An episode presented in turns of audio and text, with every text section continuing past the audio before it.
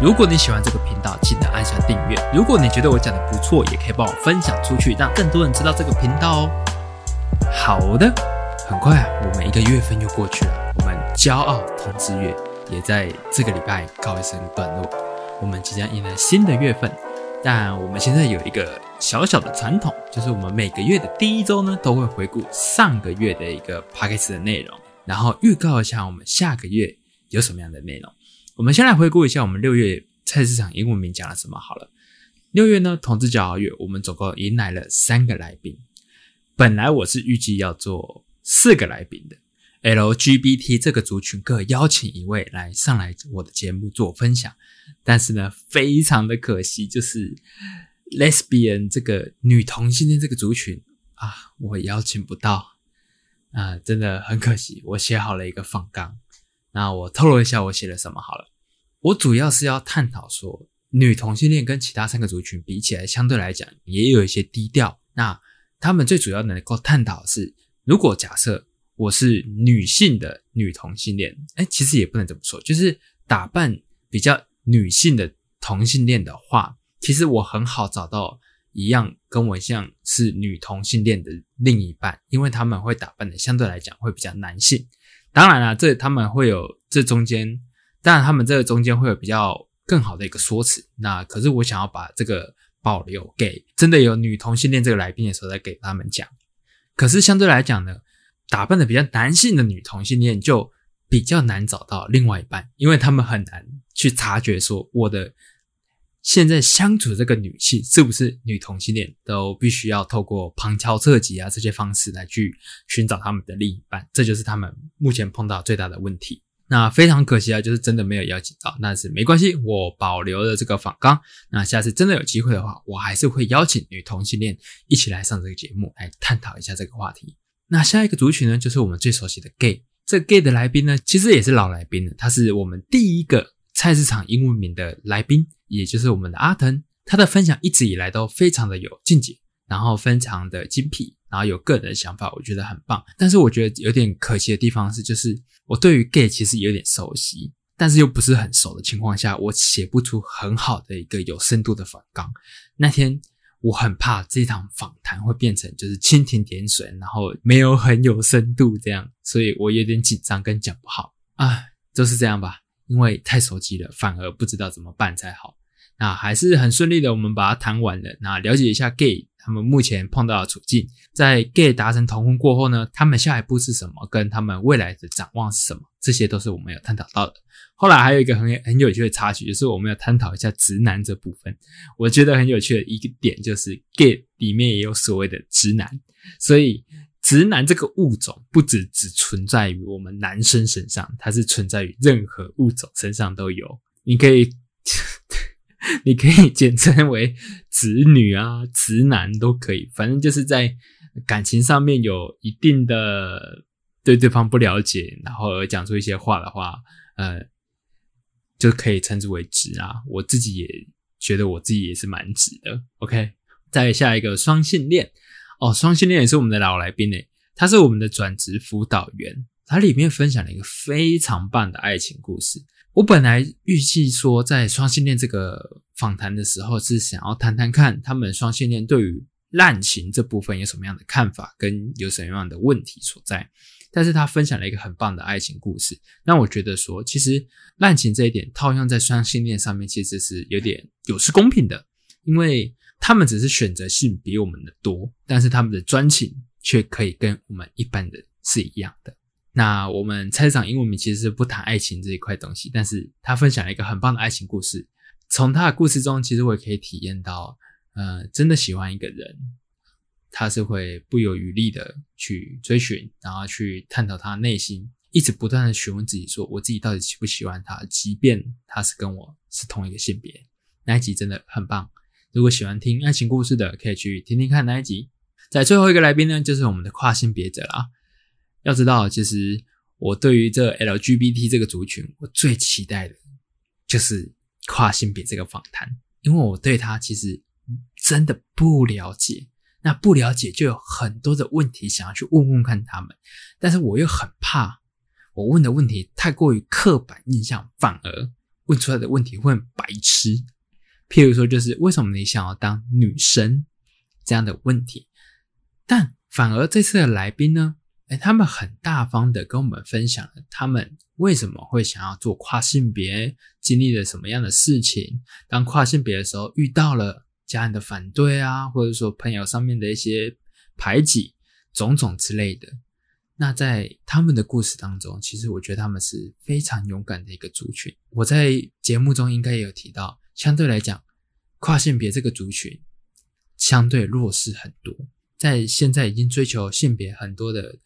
呃，保护之下，其实他们还是相处于一个弱势跟不被了解的一个族群状态。那我也希望呢，就是透过这次的一个访谈，可以让他们的族群被更多的人认识。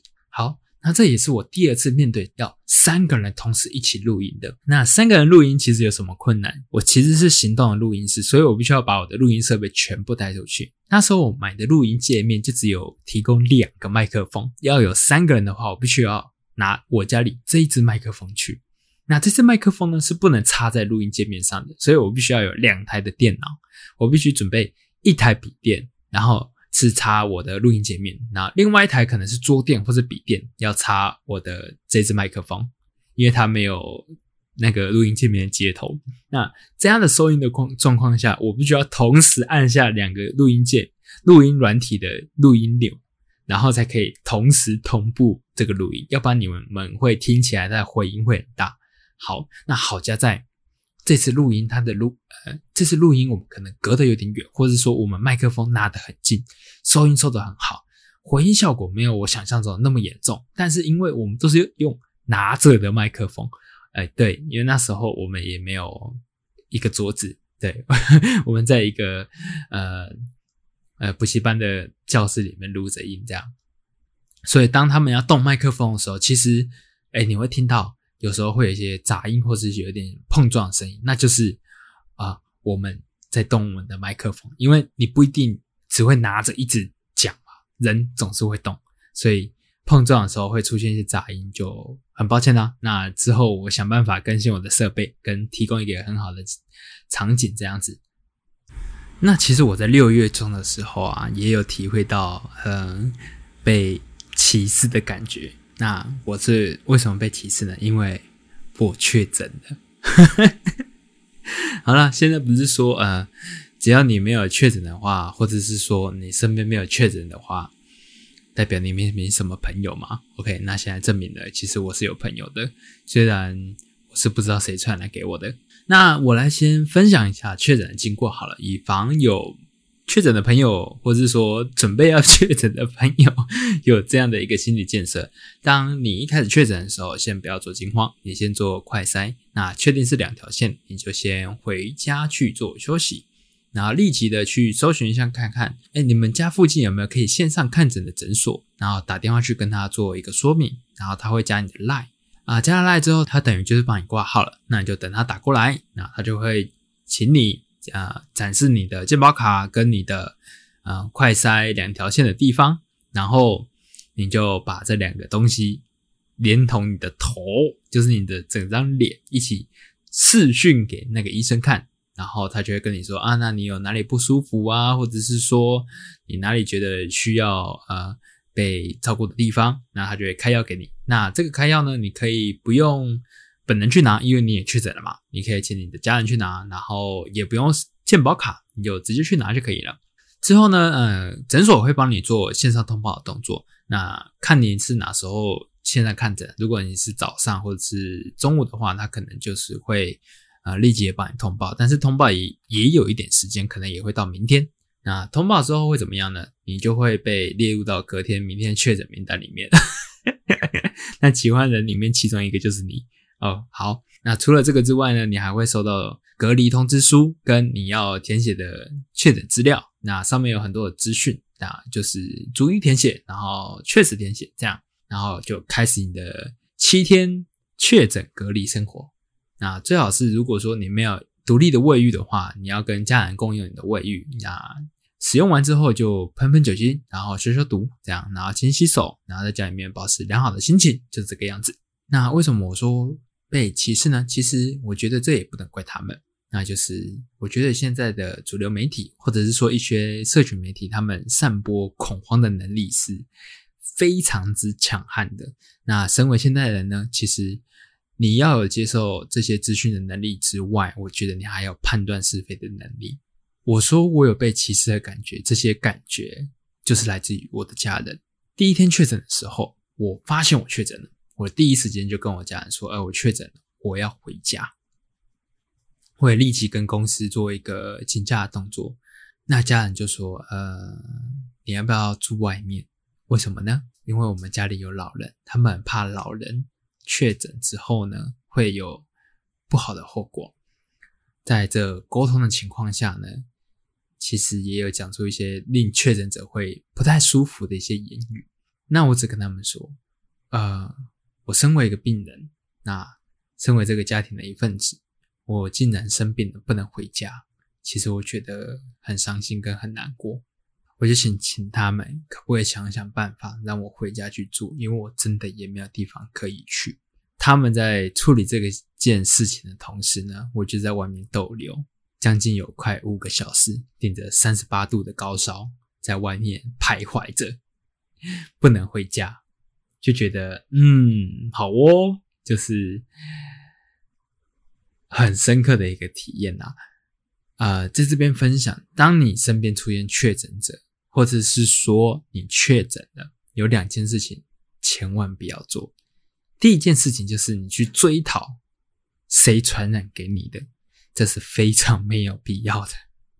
现在外面有每天都有几万个确诊者在那边，呃，通报或者是说接触的可能性，你去追查他去传染给你的，这其实没有什么太大的意义。那就算你真的追查到了，那他也不是故意要传染给你的，这点我敢保证。那第二点呢，就是千万不要过度的恐慌。这次的确诊，其实我到第二天就已经。没有什么症状，就是大部分的感觉是好的。我只有一点点的喉咙痛。那前面零天或是第一天的时候，其实有高发烧了，那就过那之后就其实就真的没有症状。呃，当你家中有出现确诊者，要跟他相处，真的不要表现的时时刻刻的很恐慌的样子，因为这让确诊者心里真的会感到莫大压力。没有人愿意生病，没有人愿意确诊。那真的发生了，我们就去面对，把它当做一个疾病去面对它，做好防疫的准备，做好隔离，做好防护，然后勤洗手。那这七天很快就过去了，感染力很快就过去了。我们从二零二零年这个疫情开始，我们所做的一切，不就是为了让我们生活回到正轨吗？那当我都已经做了，呃，我能做的事情，我们一般老百姓能做的事情，譬如说，勤洗手、打疫苗、保持身体健康，那我还是确诊了，该怎么办？你不能怎么办？你就去面对它而已，不要把它想的真的很可怕，因为现在在打满有三剂疫苗的情况下，它的呃。感染能力真的还是很强，没有错，但是它发作效果其实没有那么厉害，这是确诊者过后的一个感想。那在确诊完之后，有没有发生长新冠的症状呢？呃，我是在六月中的时候确诊的嘛，我现在到七月初，只有感觉偶尔的喉咙会痒痒的之外，其实新闻报道什么脑雾啊，什么味觉失调啊，诶，我很幸运，我没有。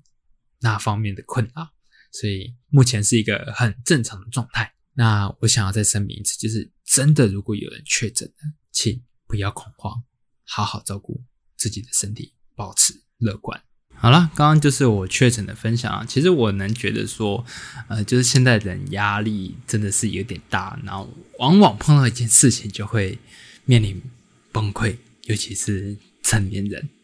最近有一个新闻，我不知道你们有没有 follow 到。它的标题是这样的：女店员做错饮料，二把二宝爸暖心收下，下秒大变脸，头球式砸杯，彪骂都没在听。好，那新闻的内容是怎样呢？他是说，在南投市复兴路上有一间连锁的手摇店，在六月二十六日上午十点的时候，一个男子带着两个小孩子来消费，但一次沟通上面出了问题，店员把其中一杯饮料做错了。男子大气称没关系，我付钱再点一杯就好，为让店员吸收的动作，然后他也付了钱，不料下一秒却把做错的饮料。猛力的往路上丢，并指着店员都没听清楚。这个举动吓坏了店员跟小孩啊！网友也纷纷痛批这个是最坏的身教。那这件事情其实到今天为止，录音的为止啊，有出现不一样的反转。有人是说，呃，其实这个店家也有错，店员上班没有带脑袋，没有在听，导致这个二宝爸的生气，这也是情有可原的。那我觉得这就是所谓的成年人的崩溃啊！我这边可以分享啊，我作为服务者跟被服务者的崩溃的故事。那我先讲讲看我被服务的过程好了。讲讲被服务好像有点色，反正就是我去呃办事这样。我在前一间公司的时候，我需要帮这间公司办路旗的申请，就是在路上的时候会有一些罗马旗帜，那比较大条路上面会有，我去帮他们做申请这样。那是每个月申请一次就好，在每个月初每个月的十号就是申请的截止，我就会负责去跑这样的业务。那在跑这个业务的时候，我不需要去台中市政府中心那边去做申请。那有一次呢，就是我在申请完之后要做核销的动作，因为那是需要付费的核销的动作，我必须要到出纳处去做盖章。但是那一次他们忘了盖，我也没有检查就回去了，因为这。个公司其实是算自己的私人公司，那非常的呃规模非常的小，所以他们其实在出纳这一点的时候，其实也不太在乎。到了下个月我要去做申请的时候，会计就跟我说：“哎，那上次的没有盖，你可以帮我盖吗？”OK，我当然就觉得说啊，这是我出的出错啊，那当然我就去呃帮忙处理这件事情。那我大拿着上个月的出纳单给往常帮我出纳的。市政府的公员，哎，市政府的人员的时候，他就觉得，他就拿着那个出纳单看了很久，一直说很奇怪耶，我觉得这样很奇怪。我就问他说，呃，怎么样的一个奇怪法？他说，因为这个是上个月的啊，我只有这个月的章，那我现在盖了这个月的章，这是你上个月的出纳，这就很奇怪。他一直不断的在跟我说这件很奇怪的事情，但是他其实那个章是可以调整那种月份的，那其实只要调整一下月份，它就会变成上个月的。可是他就觉得说这样已经预期了，再改上个月份会有一个呃瑕疵的动作存在。当他一直不断说这个很奇怪，我不能这样让你做的时候，诶，我就崩溃了，我就很生气。我就说这是你们上个月没有盖到的问题，你们在跟我说这样不能处理，我回去怎么交代？我就一把把我的出纳单给拿走之后就回去。当他还有叫住我的时候，我还跟他说：“我等一下再回来。”这种非常大声的语气跟他讲。那一次是我印象非常深刻的一次崩溃，因为是在众多人之下的 动气这样。那我其实也不想去探讨这件事情到底是谁对谁错啦，因为我也有错，那他也有错。其实一件事情本来就不会有谁谁对谁错，应该是说不会有完全的对，亦或是说完全的错，多少一定都会有一点点对，一点点错这样。那这样的事情发生的时候，其实我们要去探讨怎么样去避免，而不是说我们要去指责他人。那这是我身为。呃，被服务者的一个崩溃的故事。那在身为服务者呢，其实我有碰到这件事情。那是我还在连锁咖啡店的时候，我还是做值班经理。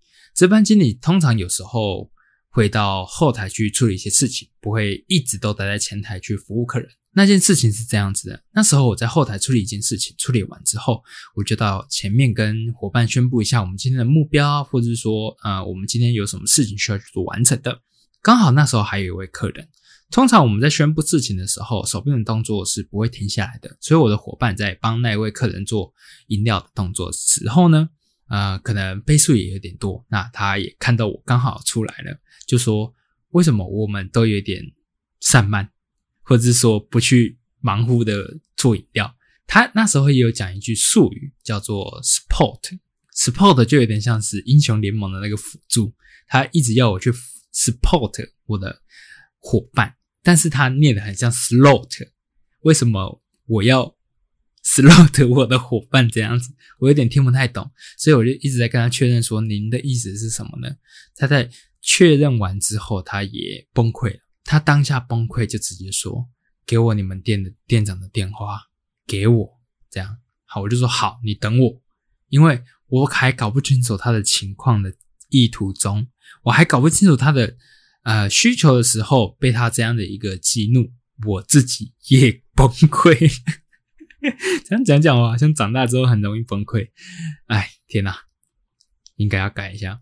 好，我就写了我们店长 电话给他，他事后真的有打电话给我的店长。那我的店长就，呃，不断的跟他道歉呐，然后一下，哎，然后了解一下当下状况到底是什么样子。OK，那那位客人其实也有表示说，他其实并没有真的要打电话给我们，那只是因为被我的举动给激怒到了，而且他。还有表明说他是想要店里面的电话，而不是要店长的电话。我给他店长的电话，他是觉得说为什么你要这样子看不起我吗？我就觉得，OK，好，这两件崩溃是让我最印象深刻的一件事情。这样，我能说就是在现在生活中，呃，处处充满了压力，然后处处充满了燃爆点啊。每个人的神经其实都是处于一个很敏感的状态下。你只要一稍微波动，那我觉得现代人都是有可能会是崩溃的。那在崩溃的途中呢，我们该怎么做？我其实没有一个很好的答案，但我觉得，如果你眼前这个人崩溃了，就试着去听听看他崩溃的理由。那如果换你崩溃了，我觉得这是人之常情，每个人都一定会碰到的，也就请。先理解一下我们这些人为什么会崩溃，他可能碰到了很多不好的事情，累积到了现在此时此刻，刚好就是理智线断掉。这真的不能怪任何一个人。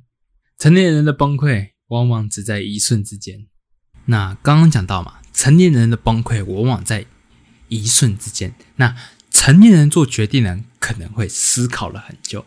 我最近又做了一个非常大的决定，就是我在六月初的时候。我换工作了，哎，Jack，你之前不是才刚换工作吗？换到一个呃传统公司，然后还要当一个什么团队 leader 吗？哎，我从那间公司离开，又换到一间新的公司了。好，没错，这是我今年第三间公司了，而且现在也才快七月啊。其实我也很不想要一直这样的换公司，但有时候命运就是这样捉弄人呐。那这次的换工作的主要是被别人给挖角了，那。那每次换工作，或是说从一个工作离职，都会特别有的感触啦。就是你会知道说，这些人，呃，可能离开之后，你就再也见不到他们了。可是你们有一段时间非常的紧凑、亲密，不是那种关系很好的那种亲密，就是你们会相处在一个空间长达八至九个小时，除非你加班了。那这么亲密的情况下，诶，你可能一个月、两个月、三个月下来。自此之后，你就再也看不到他了。我就觉得那种感觉是非常的有点感触。尽管我可能不是很喜欢他，或者是说我很喜欢的一些同事。然后最近因为也换了很多间公司，我养成了一个习惯，在离开公司的时候，最后一天离开公司的时候，我不会急着马上离开，我会稍微留个两三分钟。哎，这样其实也没很久，我也会用一点点时间。环顾一下这四周，然后回忆一下我当初来这里面试啊，或者说在这边工作啊，或者是说我在这间公司的那个空间有留下些什么，做过些什么，然后会看看这间公司最后的样貌，深吸一口气，闭上眼，诚心诚意的跟这间公司好好的道别。这是我最近养成的习惯。每一次换了工作，都觉得。人是追求更好的一个目标的物种，所以其实转职这件事情对我来说，只要有机会，我就会把握，我就会去争取。不会在乎说我只在这间公司只做了三个月。那我再来谈谈为什么我会被挖角成功好了。最近很热嘛，我想问问看各位，如果说你们公司没有开冷气的话，你能接受得了吗？在我被挖角的同时，我问了我的挖角者，第一件事情就是这间公司有没有开冷气？他说一上班就开，开到下班。听到这句话，我百分之五十我就一定会进去了。哎，不止五十哦，大概五六七十就一定会进去了。那再说明一下，前公司的老板思维比较传统，我也不确定他是以节俭作为第一目的，还是以疫情的关系呢来作于这样的借口，所以他不会开冷气。我不是说这间公司一定要开冷气，而是说我们要探讨一下节俭这件事情用在公司的哪一个角度来讲。它才是好的，它才是对。一直认为好的工作环境才可以激发出员工的潜能。你在工厂工作，你只能会得到我在工厂的效能，在工厂工作的那种职能。如果说我在创意类型的工作，我在工厂能够提供创意类型的工作吗？也可以，但是我相信那种环境绝对会影响到你发挥创意的一个本事。在一个闷热狭窄的环境里面工作，绝对没有办法发挥百分之百的实力。虽然也不是说我可能给我这么好的环境就会做得很好了，但是还是回到那句话，就是啊，节俭用在员工上面真的是件好事吗？或者是说节俭用在工作环境上面，哎，这是一件好事吗？我不开冷气，点着三十四度。大家热的半死，真的是一件好事吗？又或者是说，在于公司对于节俭的定义到底是在哪边？在上班限定员工喝水的次数，或者是说限定呃员工上厕所次数，或者是说限定员工抽卫生纸的次数，节俭用在员工身上这件事情是现在公司必要有的一个方式吗？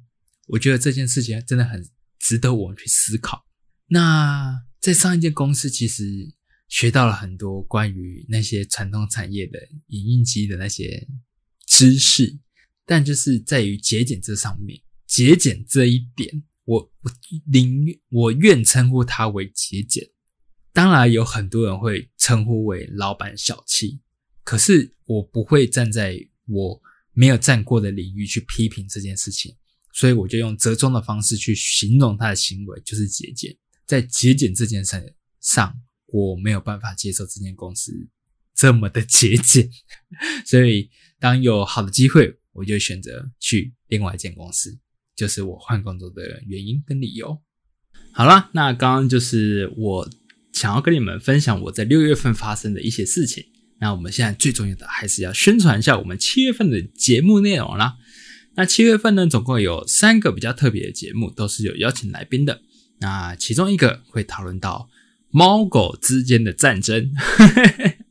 哎，其实我以前是狗派，那只是后来我觉得猫这种动物其实好像也蛮可爱的，就是它好像蛮乖巧，并且也不是那么的呃需要去特别用心照顾它。哎，其实我是我没养过了，所以我会讲出这样的话。可能不对，也也请那些猫主见谅。节目呢，我邀请到了养了九年的猫奴来，我们一起来探讨说，如果说我真的要养一个宠物，好了，我到底是要养猫还是养狗会来得好？